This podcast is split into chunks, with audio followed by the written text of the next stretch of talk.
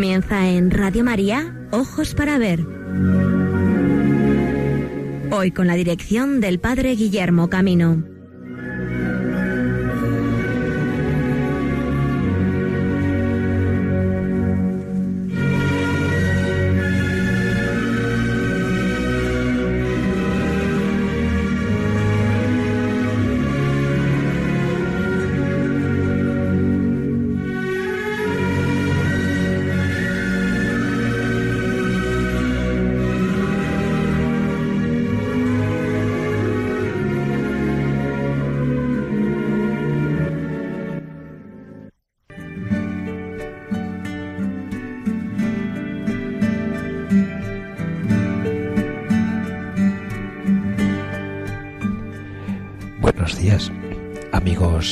De Radio María, bienvenidos a esta nueva edición de Ojos para Ver en este día 10 de octubre.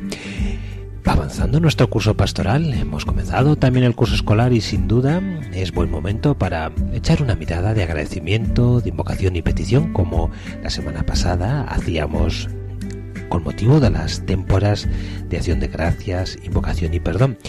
Y lo hacemos en este día en que la Iglesia de España de un modo singular celebra la fiesta, la memoria Iglesia, fiesta en sus diócesis de origen y de ministerio, Ciudad Real y Valencia de Santo Tomás de Villanueva.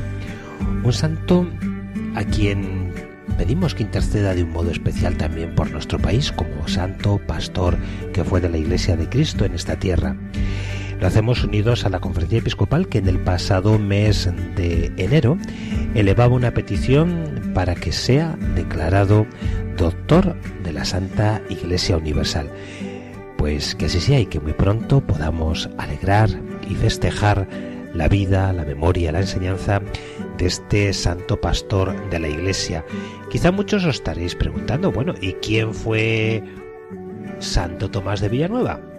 Bueno, pues además de que este programa sea ojos para ver, está bien que también nuestros oídos se abran y a través de las reflexiones que íbamos a hacer son muy variadas, haremos un recorrido muy amplio por España, pues abramos un poco también nuestros oídos y nuestros ojos a conocer la figura de Santo Tomás de Villanueva, cuya memoria hoy celebramos.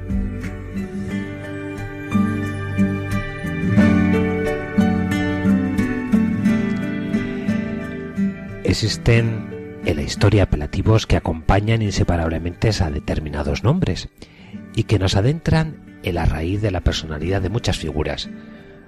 De Pedro I de Castilla le llaman el cruel, Alfonso el magnánimo, el grande, el piadoso. Tomás de Villanueva fue justamente bautizado ya en el acta de su canonización como el limosnero. Y es que a la hora de hacer el saldo final de una vida humana, nada hay en definitiva tan glorioso como el haber dejado en el mundo una estela de bondad. Un 8 de septiembre de 1555 moría en su arzobispado de Valencia en medio de la máxima pobreza y desprendimiento. Su gesto final fue de generosidad extrema. Se distribuyeron en dos jornadas cinco mil ducados de limosna por mandato del santo prelado. Dense prisa, decía casi agonizante, porque no quede ni un céntimo, no me esté en casa ese dinero. Hasta en la cama en que fue a morir, se podría decir que fue un regalo y prestada, pues le había regalado a un criado que no estuvo presente en el reparto de muebles entre sus servidores. El corazón noble es a la vez limosna que recibimos del cielo. Este fue generoso con Tomás de Villanueva, quien ya desde su infancia hizo gala de tiernas entrañas para con los pobres, desprendiéndose largamente de sus dineros, meriendas y vestidos, como muy bien refleja de su biografía el pintor Bartolomé Esteban Murillo, quien inmortalizó la infancia de Tomás de Villanueva repartiendo limosna a los pobres. Como decía amigos, el Señor le hizo este favor por caminos llanos y sencillos. Así fue su clima familiar, sosegado y pródigo y particularmente al influjo recibido de su Santa Madre. Los santos tienen apellidos, con todo lo que esto significa, aunque los apellidos los ennoblezcan y signifiquen a las personas que los llevan. Tomás García y Martínez de Castellanos nació en los campos de Montiel en Villanueva de los Infantes. Respiró con profundidad el calorcillo aromático del molino familiar, pero aún más su atmósfera acogedora para el necesitado. Aquel hijo de, molineros que naciera en 1488 estaba llamado a ser el mismo un pan, que con la misma naturalidad con que éste se da y se reparte, se diera él a sí mismo en un siglo glorioso. Sus bienes raíces serían su ciencia y doctrina, su gobierno paternal, la orden de San Agustín, su continuado desgaste en la sede valenciana. Limosna fue su breve magisterio en la Cátedra de Artes de Alcalá. Yo reclamaba su persona y secundando su llamada, ingresó en los Agustinos de Salamanca a los 38 años, tomando el hábito el año 1516. Escasa fue su participación en la tarea magisterial y en el campo de la cultura, mas alimentado con la palabra de Dios y con la de los santos como San Agustín, San Bernardo, Santo Tomás, y considerando el saber humano desde la alta atalaya de la sabiduría sabrosa de Dios, nos legó como testamento cultural esta preciosa frase. Enorme fatuidad la de quienes pretenden resplandecer mucho con la lámpara de la cultura desprovista del óleo de la caridad. Solo el ungido penetra los arcanos del universo. Noche y día andamos enfrascados en los libros. Dejamos el cultivo de la piedad para lo último. O si estimásemos tanto el aceite como la lámpara, queremos resplandecer, lucirnos como Lucifer, pero no arder. Creedme, amantes de la cultura, que queréis brillar, ungíos y compungíos íntimamente. Limosna, fue la predicación encendida del fraile de rostro moreno y ascético, de ojos oscuros y melancólicos, el pueblo de Salamanca, la bigarrada turba de universitarios nobles y magistrados hasta Carlos V con su corte escucharon con regalo a quien creía lo que predicaba y predicaba lo que vivía. Su legado espiritual nos lega a nosotros en sus seis tomos infinidad de sermones que son voces de su alma. Limosna fue el gobierno de su orden, al que le levantó su cultura y su celo a pesar de normas contrarias. Prior por duplicado en Salamanca, Burgos y Valladolid, provincial también dos veces de Castilla y Andalucía, comisario, visitador y reformador de sus hermanos, quiso levantarlos con su palabra y su ejemplo al culto litúrgico noble y hermoso, al estudio continuado y a la caridad perfecta. Limosna fue, en fin, la larga y copiosa misión en su paso por la sede de Valencia. Arrastrado por fuerza, a tan señora cima entró en la ciudad el 1 de enero de 1545. Vivió en austeridad con hábitos pobres que remendaba por su propia mano. Todo era sobrio y desnudo en su casa, el dormitorio, el despacho, la comida. Decía, yo soy pastor y como tal me debo enteramente a mis súbditos.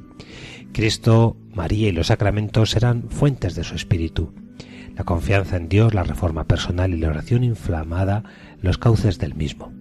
Y como vivencia suprema de esta total entrega, su consagración absoluta al pueblo en admirable ejemplo de caridad. Amad, oh ricos, a los pobres, decía, hermanos vuestros, redentores vuestros. La vida es red inextricable, en que unos a otros mutuamente nos empujamos o distraemos de la salvación. Tomás de Villanueva fue limosnero pródigo de dineros, de consuelo, de doctrina, de ejemplo. En cada pormenor echó todo su hombre de dentro. Por eso dejó vacíos y límites al morir santamente tal día como un 8 de septiembre de 1555. Pero elevado a los altares en 1618, su dulce figura continúa por siempre como pintan los artistas de un modo singular, Murillo, a quien vamos a comentar. San Agustín, su padre en el espíritu, nos habla de los ricos pobres y de los pobres ricos, porque no son las cosas, sino las almas, las que se encierran en egoísmo despreocupado o se abren mansamente a la misericordia. La caridad cubre la muchedumbre de los pecados, dice la Sagrada Escritura, pero cuando en limosna damos la vida completa, en unos borbotones de sangre o derramada suavemente como aceite, hemos llegado a la plenitud del amor y podemos llamarnos con gozo verdaderos hijos de Dios. La figura de Santo Tomás de Villanueva ocupa numerosos ejemplos en el arte cristiano del siglo XVII, tanto en la ciudad de Valencia como en las misiones agustinianas al otro lado del Atlántico, su tierra, Villanueva de los Infantes y de modo singular, como os digo, la Orden San Agustín, especialmente en Granada, conserva bellísimos ejemplos del arte barroco exaltando la figura de este santo. Pero quisiera recordar la que posiblemente sea, al menos a nivel de calidad, una de las obras más señeras donde se ha representado a Santo Tomás de Villanueva, y es el ejemplo que nos dejó para la iglesia del convento de los capuchinos de Sevilla. Sí, y es que aunque el repertorio que decoraba este templo era fundamentalmente un repertorio franciscano, los capuchinos quisieron que figurara también este santo valenciano, entre otras cosas porque los propios capuchinos de esta comunidad pertenecían por entonces a la provincia de Valencia. Santo Tomás de Villanueva había entregado allí su vida, y puesto que él era el patrono de los mendicantes y de aquellos que ofrecían limosna, pues los capuchinos que vivían también desde esta realidad quisieron tener en su iglesia una representación del santo ofreciendo limosna. El santo en la composición que hizo Murillo nos ofrece una espectacular sensación tremendamente realista de lo que es el acto de la entrega de la limosna. Recuerdo mis años de facultad que escribí un pequeño artículo sobre cuáles son las actitudes con las cuales los pobres reciben la, limosna, porque en este lienzo encontramos desde la sorpresa con la que un niño chiquitito le lleva a su madre la limosna ofrecida, el rostro, sin embargo, ambicioso de una mujer que detrás está dudando del valor de estas monedas. El signo expectante de un niño que, herido por llagas en su cabeza, dirige su mirada al santo que está ofreciendo a otro pobre que nos da la espalda en un escorzo maravilloso la limosna que le da. No falta también el anciano que comprueba si esta moneda es de verdad. Bueno, todo un repertorio de actitudes donde destaca en el centro la figura de Santo Tomás que lleva su mano hacia el pobre que frente a él se encuentra de rodillas. Como os digo, es un hermoso ejemplo de la caridad de Santo Tomás de Villanueva, realizado con una técnica pues muy barroca, tanto en la composición como en, la, en el juego de luces y de color eh, que Murillo casi nos traslada a la gracia de la escuela veneciana, también de, pincelada rápida esta obra. Es un ejemplo muy, muy singular que podemos conocer. Eh, actualmente se encuentra en el Museo de Bellas Artes de Sevilla y quienes vayáis no dejéis de ver ciertamente este ejemplo que con gozo nos transmitirá la generosidad de este santo que hoy celebramos. Y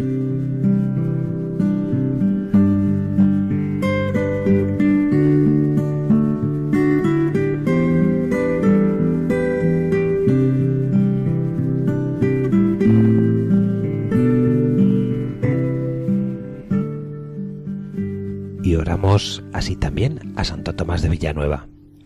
Bendito Santo Tomás de Villanueva, insigne por tu doctrina y caridad el predicador más grande de tu época, alimentado con la palabra de Dios y con la de los santos, consagrado a Cristo, María y los sacramentos, verdadero modelo de buen pastor, que sobresaliste por tu piedad, pobreza y prudencia, por tu generosidad extrema y celo apostólico, reconocido como el obispo de los pobres, llamado el santo limosnero por ser ejemplo de generosidad. A ti elevamos nuestra oración. Te pedimos por los pobres de nuestro país, de nuestra ciudad, de nuestro entorno. Siempre dando asistencia a los pobres y desfavorecidos, eres para nosotros un ejemplo de misericordia viva, de preocupación por los enfermos y desvalidos. Santo Tomás, tú que estuviste dotado de un corazón noble y grande, en el que sólo cabía Dios, hoy te pedimos la esperanza para suscitar tu amparo y asistencia por tus méritos, por tus sentimientos de piedad. Concédenos el alivio que tanto necesitamos para vivir con una generosidad extrema como tú. Santo Tomás de Villanueva, tú decías, mi primer deber no es negar un favor a quien lo necesita, si en mi poder está el hacerlo. Enséñanos a ser desprendidos como tú grandemente lo fuiste. Lo pedimos por Jesús nuestro Señor. Amén.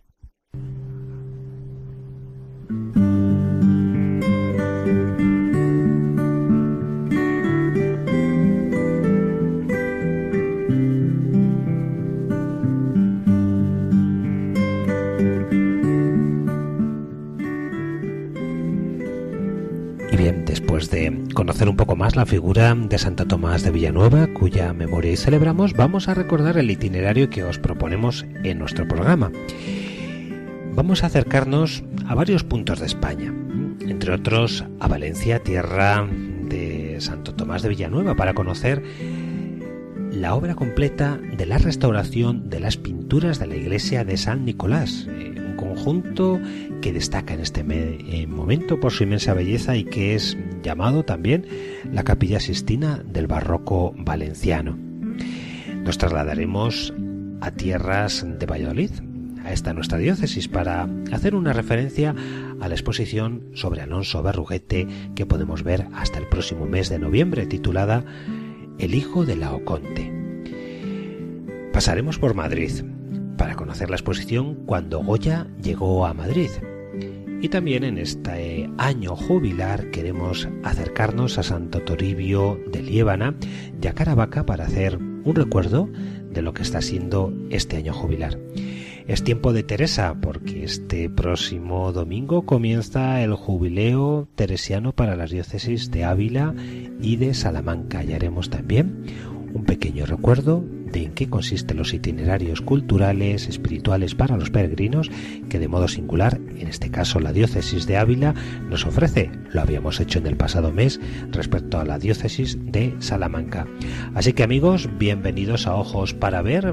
Pongámonos ya pronto a conocer todas estas iniciativas y que este fin de semana largo del Pilar sin duda será una buena ocasión para más o menos donde estemos todos repartidos por España poder acercarnos a alguna de estas iniciativas. Os las recomiendo. Esto es Ojos para Ver.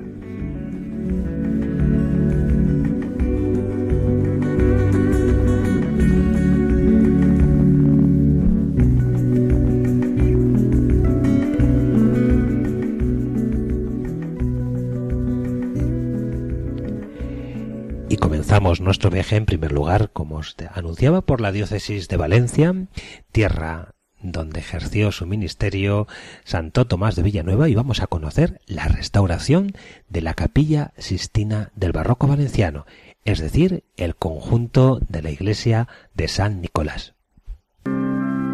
Comenzó su construcción en el siglo XIII, englobándose en las denominadas primeras parroquias cristianas elegidas por el rey Jaime I al llegar a Valencia en 1238. En 1981 fue declarada Monumento Histórico Artístico Nacional. Con la colaboración de la Fundación Hortensia Herrero, esta intervención ha sido llevada a cabo por un equipo multidisciplinar del Departamento de Conservación y Restauración de Bienes Culturales de la Universidad Politécnica de Valencia, dirigido por la catedrática Pilar Roch. Los estudios previos realizados se consideran imprescindibles para tener un conocimiento real de la evolución histórica, gráfica y material de las pinturas murales, así como de la influencia de los agentes que causaban graves deterioros de las pinturas. El proyecto engloba cuatro procesos. La consolidación del soporte y del estrato pictórico, sellado de grietas y fisuras, microanclajes, aplicación de aglomerantes. Las limpiezas, eliminación de polvo, materiales adheridos, sales insolubles, el tratamiento de lagunas y la reintegración estética, reconstrucción volumétrica en tallas y ángeles, reintegración cromática de lagunas en pintura y estucos, y los trabajos de apoyo, seguimiento y control de la restauración.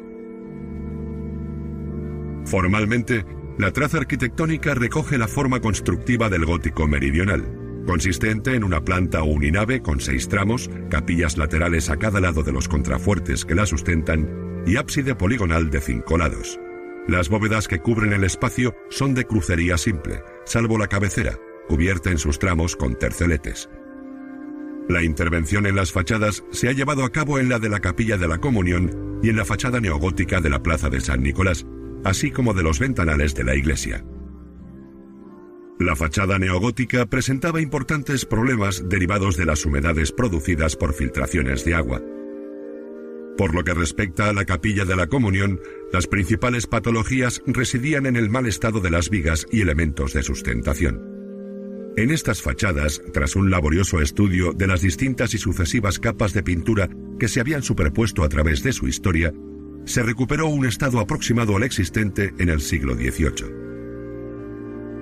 En cuanto a las vidrieras notablemente deterioradas, se restauraron y se repararon las deficiencias a nivel arquitectónico. Con la renovación de las vidrieras se consiguió también mejorar la ventilación del templo, lo que a su vez mejoraba los problemas de humedad que arrastraba. La recuperación del esplendor de los frescos barrocos pintados por Dionís Vidal a finales del siglo XVII han contado con el asesoramiento de Gianluigi Colalucci, director de la última restauración que se llevó a cabo en la Capilla Sixtina del Vaticano. Estos frescos constituyen uno de los bienes de mayor interés artístico y cultural de la comunidad valenciana. Todas las obras de restauración acometidas tenían no solo el objetivo de recuperar el aspecto estético visual, sino también de la preservación de las pinturas del interior, que con el tiempo habrían sufrido daños irreparables. Así, la iglesia se ha convertido en parada obligatoria para cualquier visitante del casco histórico de Valencia. El proyecto comenzó con una primera fase de diagnóstico, en el que se analizó el estado de conservación de los frescos y del resto de la ornamentación de la nave de la iglesia. En esta fase, los especialistas hablaban de un preocupante deterioro en todo su conjunto.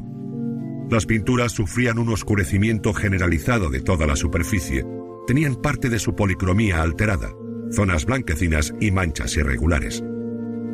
Ahora, los meses de trabajo han permitido descubrir el original de Dionís Vidal, unos frescos que destacan por su gran belleza pictórica y calidad técnica y en los que se aprecia la influencia de su maestro, el artista y teórico Antonio Palomino.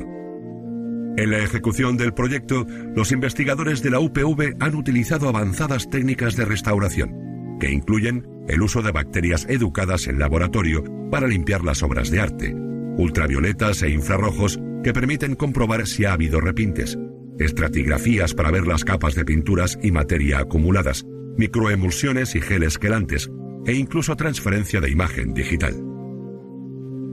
Junto al proceso de restauración pictórica, se lleva a cabo el fortalecimiento arquitectónico del templo en los puntos de cubiertas, estructura y algunas partes de los exteriores de la iglesia. Estas obras, dirigidas por el arquitecto Carlos Campos, corrieron a cargo de la empresa EMR, Estudio Métodos de la Restauración. La intervención se ha completado con una nueva instalación de iluminación de las bóvedas mediante un sistema de proyección, de modo que el espectacular cromatismo de las pinturas pueda ser apreciado sin distorsiones cromáticas. Como resultado de un trabajo paciente y laborioso, hoy podemos contemplar y admirar este singular templo, patrimonio de nuestra cultura y joya de un legado que se ha podido preservar.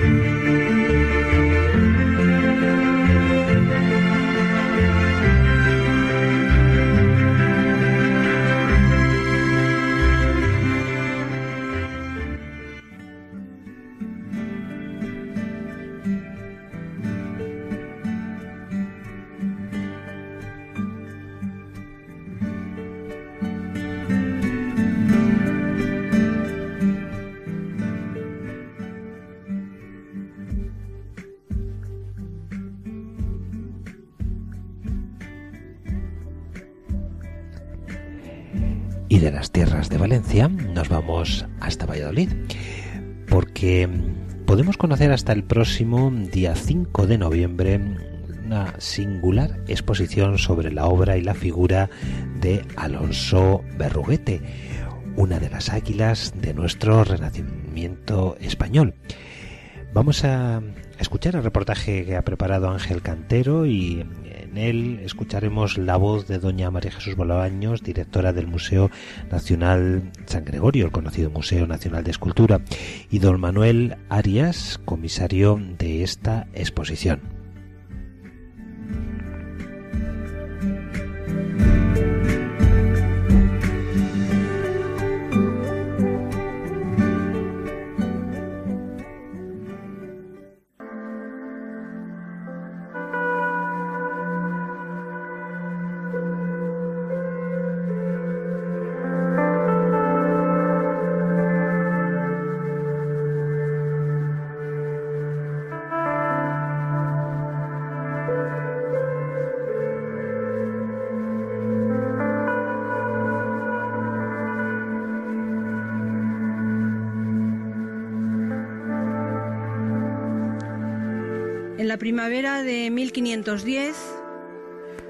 Joven español que se había instalado en Roma fue elegido para participar junto con otros cuatro artistas en un concurso, el más célebre del Renacimiento, un concurso presidido por Rafael, para realizar una copia del Laocoonte, una impresionante escultura que había sido desenterrada en una villa romana y que había conmocionado a toda Roma.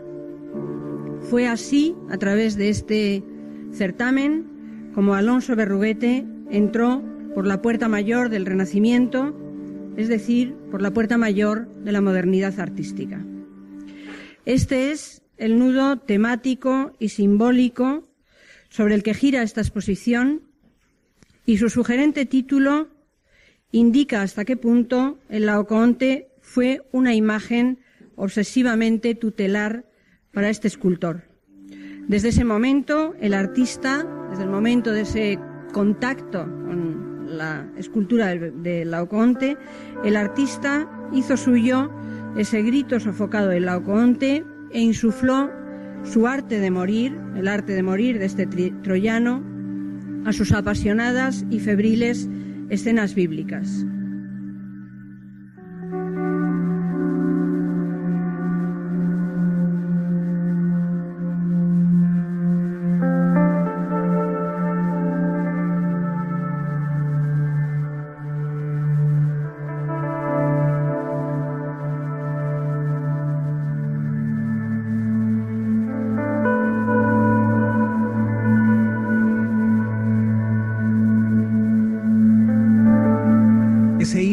Conductor es eh, lo que comentaba la directora inicialmente, ¿no? Es ese mundo del Laoconte que martilleó permanentemente en, la, en el cerebro eh, de, Alonso Berruguete desde su viaje a Italia, ¿no?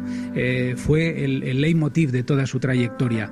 toda su obra está llena de guiños a ese Laoconte, por eso utilizamos para el título esa, esa frase de Moreno Villa cuando en el año 24 decía que Alonso Berruguete no era hijo de Pedro Berruguete, sino que era hijo del Laoconte. ¿no? Fue tanto el impacto que causó en su, en su personalidad y en su, en su, en su, bagaje, ¿no? Eh, el descubrimiento de esa escultura, la, la reinterpretación de esa escultura, lo mismo que estaban haciendo otros, otros artistas en Italia que naturalmente eso lo trasladó eh, cuando regresó a España en el año 1518, eh, ahora va a ser 500 eh, años.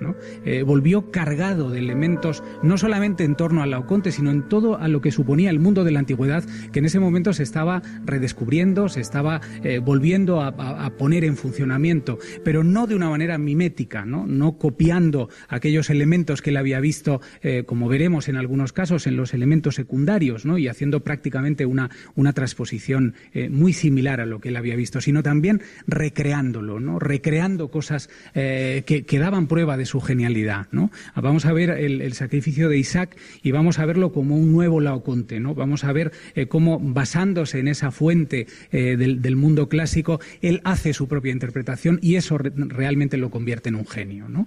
En estas dos primeras salas hacemos esa introducción. Primero hablamos de ese Prometeo de la escultura, ¿no? recogiendo aquella frase que había dicho también Isidoro Bosarte, que lo mismo que Prometeo había traído el fuego a los hombres, había sido capaz de, de, traer una cosa tan benéfica como era el fuego, robárselo a los dioses y traerlo a los hombres. Del mismo modo, Berruguete había traído de Italia la luz eh, del Renacimiento y la había traído a nuestro país, ¿no? Y por eso decía que en el convento de San Benito, en la iglesia del convento de San Benito, era realmente eh, un, un privilegio ver el renacimiento de las artes antiguas debajo de unas bóvedas góticas. ¿No? Eh, Berruguete fue capaz, construyendo el retablo de San Benito, de transformar una iglesia gótica en una iglesia moderna, en una iglesia renacentista. ¿no?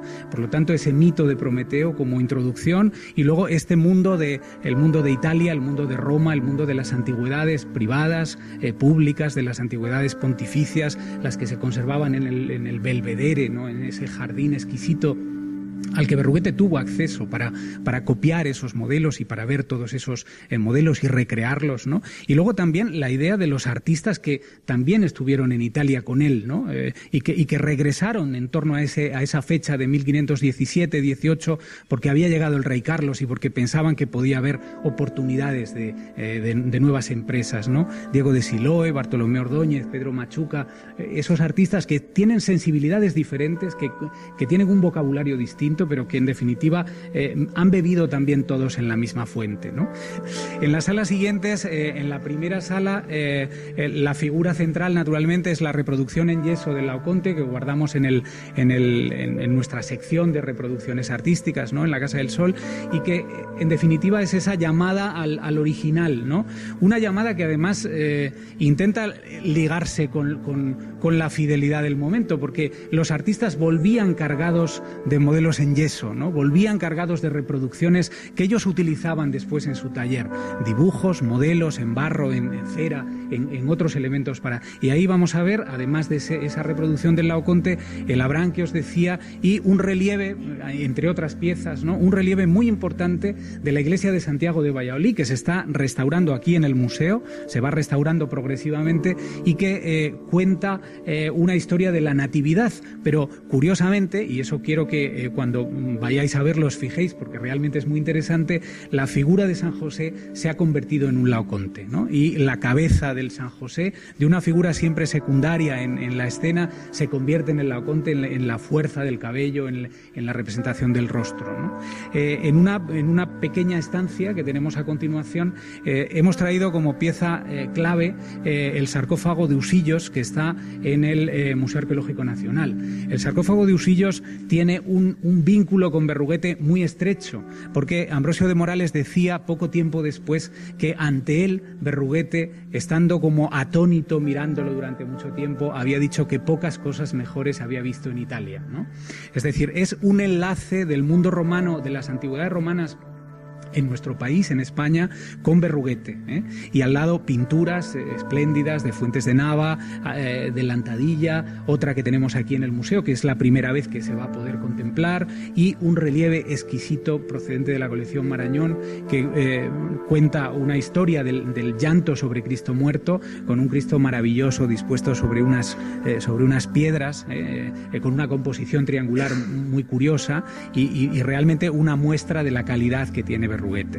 Más ejemplos en la sala siguiente, ejemplos de procedencia de nuestras, eh, por ejemplo, de nuestras sibilas, las sibilas que están en el retablo de San Benito, cómo se basan en ese mundo de las, de las musas, eh, de las esculturas eh, clásicas.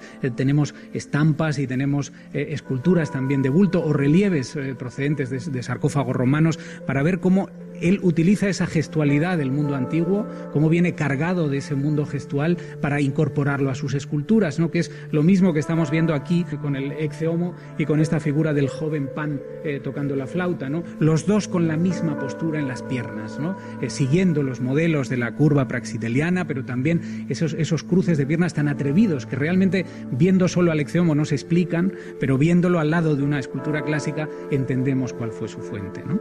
Y un poco el plato fuerte fuerte de la exposición es la reconstrucción de la venera, la reconstrucción de la venera de esa gigantesca concha que coronaba el retablo de San Benito y que fue la gran innovación de la retablística de Berruguete eh, al, hacer ese diseño que le encargaron los, eh, los monjes de San Benito. Eh, la, venera, que mide 5 metros 20 de, diámetro, para que tener una idea clara de las dimensiones, se había desmontado en el siglo XIX con motivo de la desamortización, cuando vinieron el resto de las piezas al museo. a finales del siglo XIX, concretamente, se había desmontado y nunca se había vuelto a montar. Por lo tanto, va a ser la primera vez que la vamos a ver montada. Y eh, en este aspecto no solo es importante el verla montada otra vez, sino también el recordar y, homenajear de alguna manera a quienes han protegido el patrimonio durante tanto tiempo. ¿no? Parece inexplicable que se guardaran los gajos de la venera que teníamos en el almacén como si fueran canoas eh, verdaderamente y que eh, ha sido posible ponerlos en pie gracias a la labor de, nuestras restauradoras y de Jesús Prieto, que, es el carpintero que lo ha hecho magníficamente, ¿no? Ponerla otra vez en funcionamiento, ¿no? y, volverla a reconstruir y sobre todo ver cómo está llena de motivos ornamentales directamente tomados de la Domus Aurea de Nerón, ¿no? Como eh, debajo de esa cueva que vamos a ver ahora, donde vamos a poder entrar, ¿no? entrar dentro de la venera, vamos a ver todo ese repertorio ornamental del que Berruguete trajo en su equipaje y que incorporó a un retablo, no, no, a, un, no a una arquitectura eh, de fábrica como se estaban haciendo en Italia, como las estaba haciendo Bramante o como las estaba haciendo Rafael, sino a un producto hispano, eh, que era el retablo, es decir, a un producto hispano en madera, en madera policromada, casi como una arquitectura efímera. ¿no? Y eh, bueno, pues ahí está para que se vea con el San Juan, el Calvario, y la, vamos, el, Cristo y la Virgen montados encima casi como en un alarde. ¿no? Y al lado, al hilo también de la venera, ver cómo hace otras veneras en otros relieves del, retablo de San Benito, eh, hemos querido hacer una especie de, gabinete donde se ve a ese artista total. ¿no? Y vamos a ver a Berruguete escultor, eh, con el, relieve de la circuncisión de nuestro retablo, con el, a Berruguete pintor, con la circuncisión de, Fonseca de Salamanca, de otro de sus retablos, pero también a, Berruguete dibujante, ¿no? el dibujo como eh, fundamento, el diseño como base de todo lo que se estaba haciendo en las artes del Renacimiento. ¿no? Y ahí vamos a ver un maravilloso dibujo también traído de los Uffizi con ese mismo tema, con la circuncisión. Y al lado una rareza, ¿eh? una, una singularidad que se ha descubierto hace muy poco tiempo en el archivo de la Real Chancillería y que es eh, sobre una carta autógrafa suya en la que se queja amargamente del, trato que le dan los frailes de San Benito, diciendo que, eh, que han tasado el retablo y que lo quieren todo el día para ellos y que quieren que sea su esclavo y que no le dan de comer y que lo tratan mal. Eh, al lado, dos dibujos que él había hecho previamente en la, en la hoja y uno de ellos es precisamente preparatorio de la escena de la circuncisión. ¿no? Es ver el, al artista en estado puro, ¿no? ver la queja en, su carta y ver ese esbozo eh, apenas insinuado ¿no? que nos ayuda a entender eh, mejor al, a ese artista total que fue Berruguete. ¿no? Y acabamos con otra sala donde hay más ejemplos de esa, eh, de esa transmisión de la, del, saber del mundo antiguo para concluir con eh, una tabla, eh, la tabla de San Marcos, que está en el retablo de San Benito, que tiene una insinuación de mosaico romano en la parte superior que nunca terminó al lado de un mosaico romano para, para buscar también esa conexión. Y sobre todo para concluir con la figura de la inspiración, una figura andrógina que está explicándole o dictándole al evangelista lo que tiene que escribir en su texto, ¿no? que está mm, basada en los modelos de Rafael, pero que también evoca con muchísima claridad ese mundo de las pinturas pompeyanas, del mundo antiguo, y que eh, sería un poco la conclusión, la inspiración, que es lo que de alguna manera hemos querido eh, contar en esta, en esta muestra.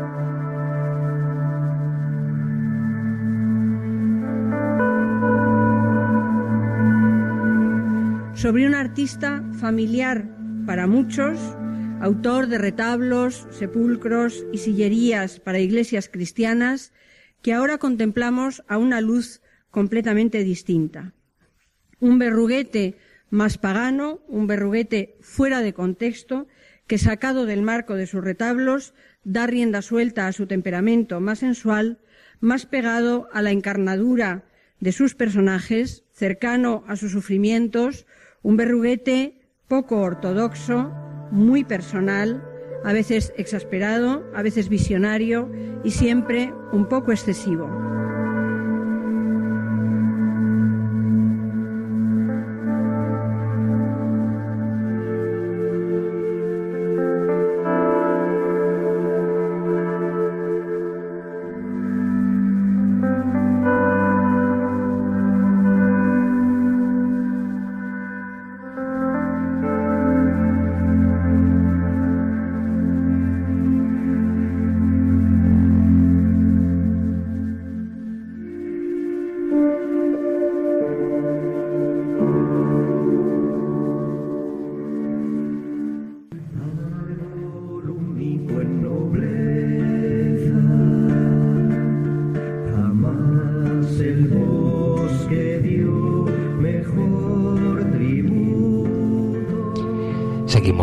Amigos en Radio María, estamos en Ojos para Ver, hemos sobrepasado las señales horarias y ya a la una y diez abordamos la recta final de nuestro programa.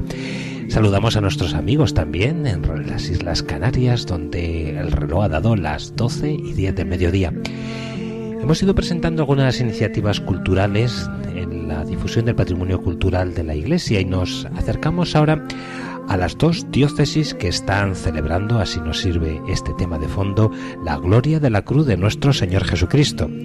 Nos referimos, como no, a la referencia del Año Santo lebaniego y al Año Santo de la Cruz de Caravaca. Vamos a escuchar la presentación que el Padre Juan Manuel Núñez, guardián de la comunidad de Santo Toribio de Líbano y también al obispo de esta sede, don Manuel Sánchez Monje, que nos presenten el significado que está teniendo este año jubilar lebaniego.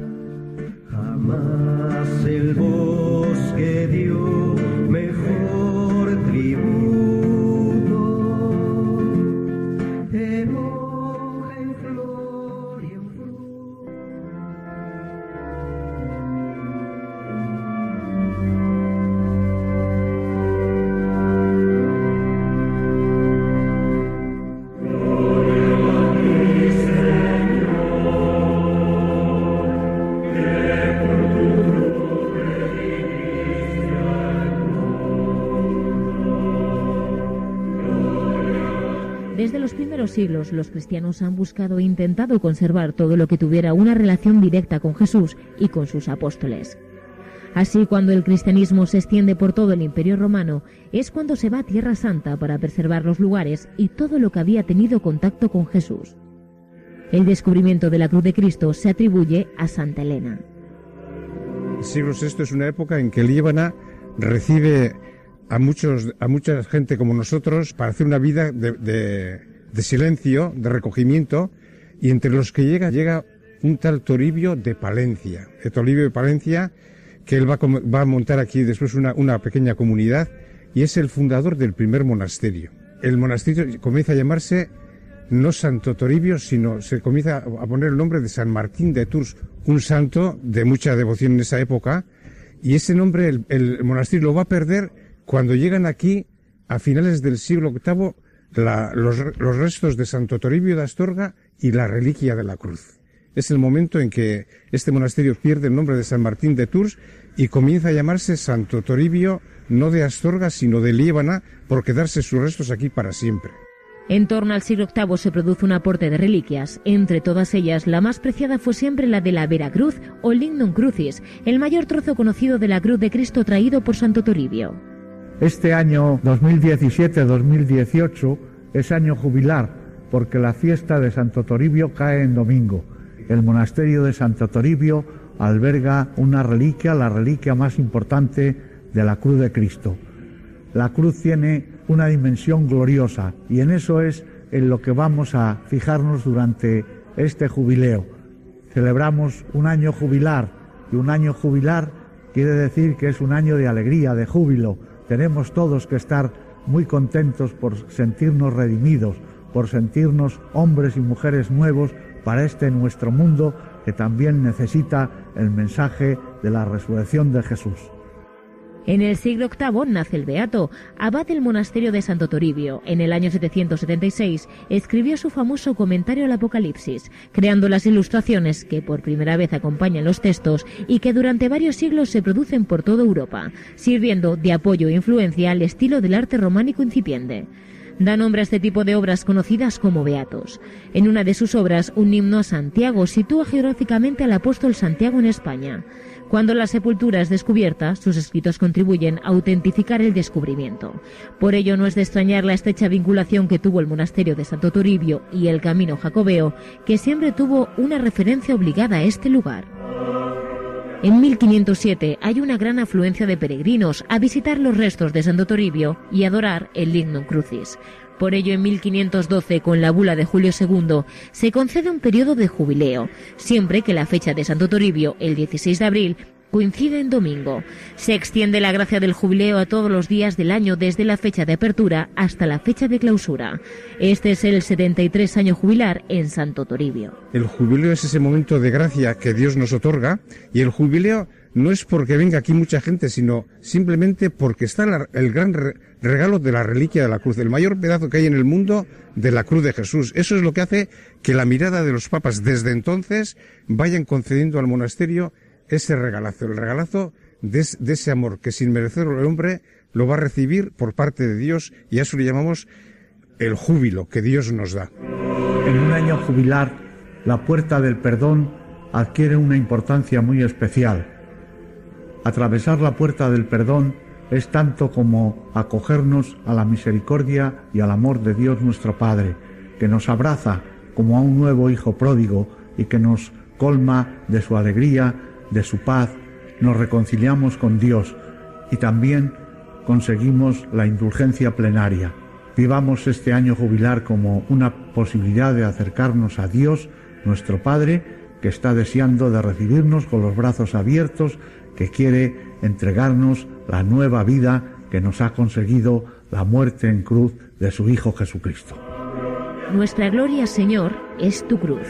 La cruz de Cristo es signo de salvación para los cristianos, signo de redención, de perdón. En ella contemplamos la muerte del justo, de quien no tuvo pecado, y desde la fe podemos experimentar que nuestras fragilidades y pecados encuentran en ella el perdón y la paz. El tiempo de jubileo es siempre oportunidad para dejar que Cristo desde su cruz rehaga nuestra vida. Un tiempo de encuentro con Dios y con el prójimo. Un tiempo para caminar al encuentro del lignum crucis, del leño de la cruz, y un tiempo para orientar nuestra vida que siempre debe ser un camino hacia Dios. Tiempo de conversión. Nosotros hemos de gloriarnos en la cruz de nuestro Señor Jesucristo. En Él está nuestra salvación, vida y resurrección.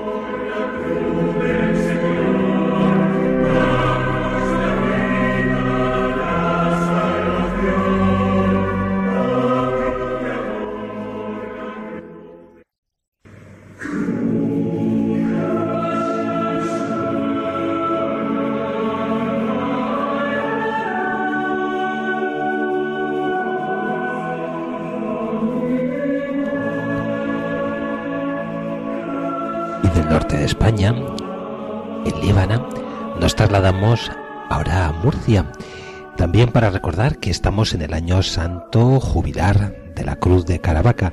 Son numerosos los artículos, los vídeos que ya hemos podido ver en Internet, en televisión española, ofreciéndonos el significado cultural de este año jubilar. Vamos también a acercarnos a estas tierras hermanas de Murcia para presentar el hermoso santuario y el misterio de la cruz que allí se conserva, la cruz de Caravaca.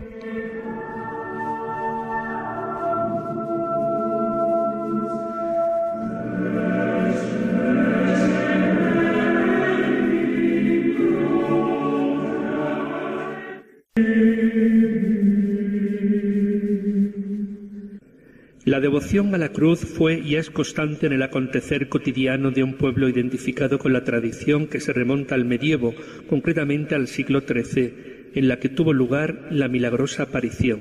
Continuando con esta devoción, en 1617, Felipe III deseando el mayor culto a esta soberana reliquia, que se hiciera un nuevo y majestuoso templo, dio siete mil ducados. Esta cantidad tuvo que ser incrementada posteriormente al resultar insuficiente tanto por el propio Felipe III como sus sucesores, los dos últimos reyes de la Casa de Austria.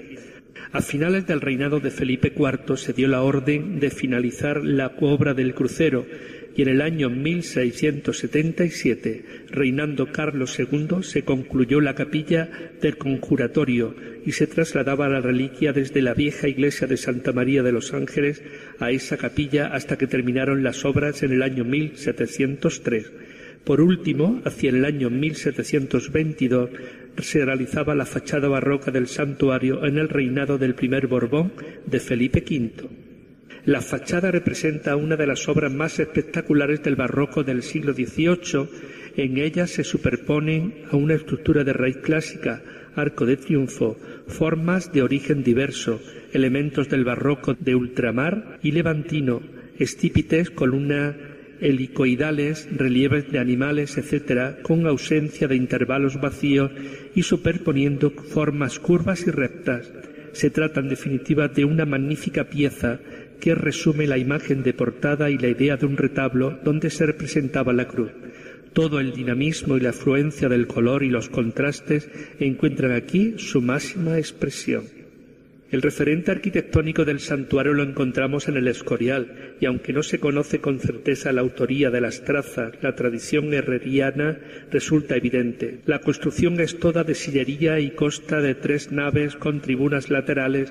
En el crucero aparece una cúpula semiesférica y en el tambor se abren unos ventanales que matizan la luz interior. La sobriedad y la desnudez del interior convierten esta obra en una de las más peculiares de la región. Fuera del recinto turístico se encuentra la capilla de la Veracruz, situada a la izquierda del presbiterio. Se trata de una pequeña capilla en la que se expone la Santísima Cruz en una urna central, el Lignus Crucis. Con su relicario de doble brazo se halla depositada en una caja estuche de plata sobredorada, donada por el maestre de la Orden de Santiago, Lorenzo Suárez de Figueroa en la última década del siglo XIV. La capilla permanece cerrada y solo es abierta en los momentos adecuados o con motivo de visitas interesadas que soliciten ver la Santa Cruz.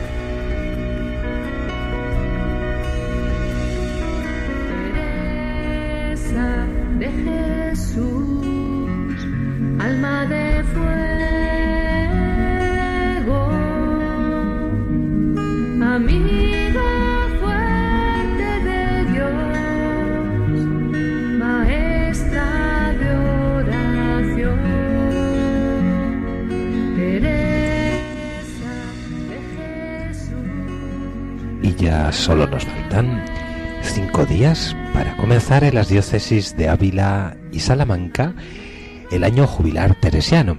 Si en el programa anterior nos centrábamos en los actos y en las rutas que podemos seguir por la diócesis de Salamanca y el santuario de Santa Teresa en Alba de Tormes, vamos a recordar que la diócesis de Ávila igualmente ha desarrollado un extensísimo programa en colaboración con las instituciones locales para dar valor a este año jubilar teresiano que se celebra en esta diócesis por concesión del Santo Padre Francisco por vez primera.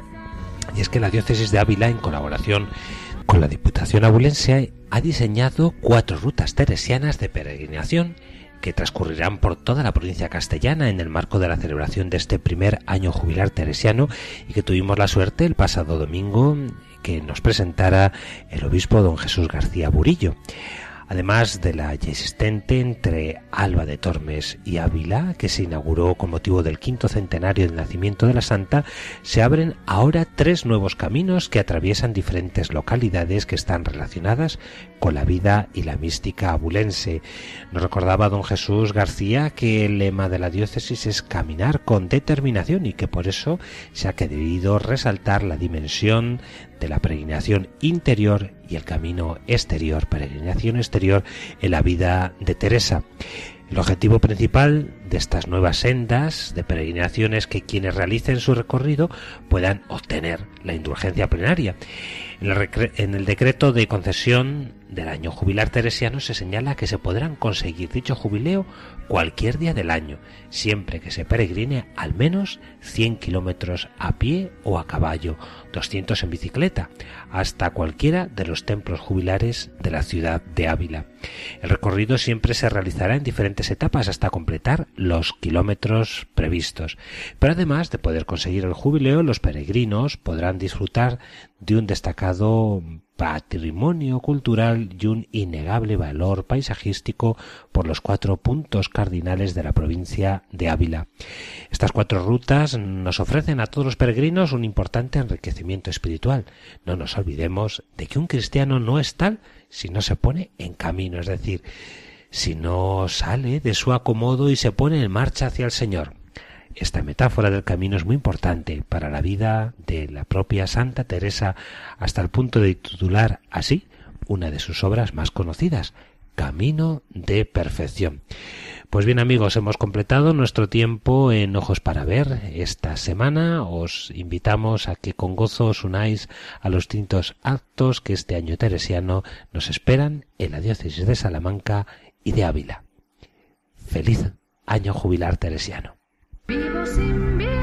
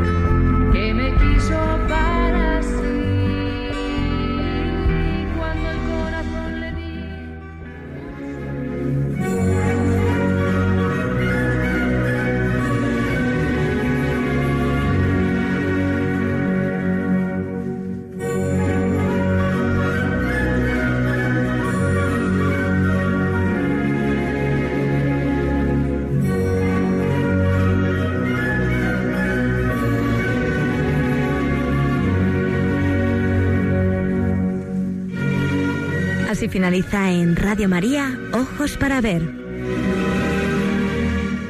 Hoy con la dirección del Padre Guillermo Camino.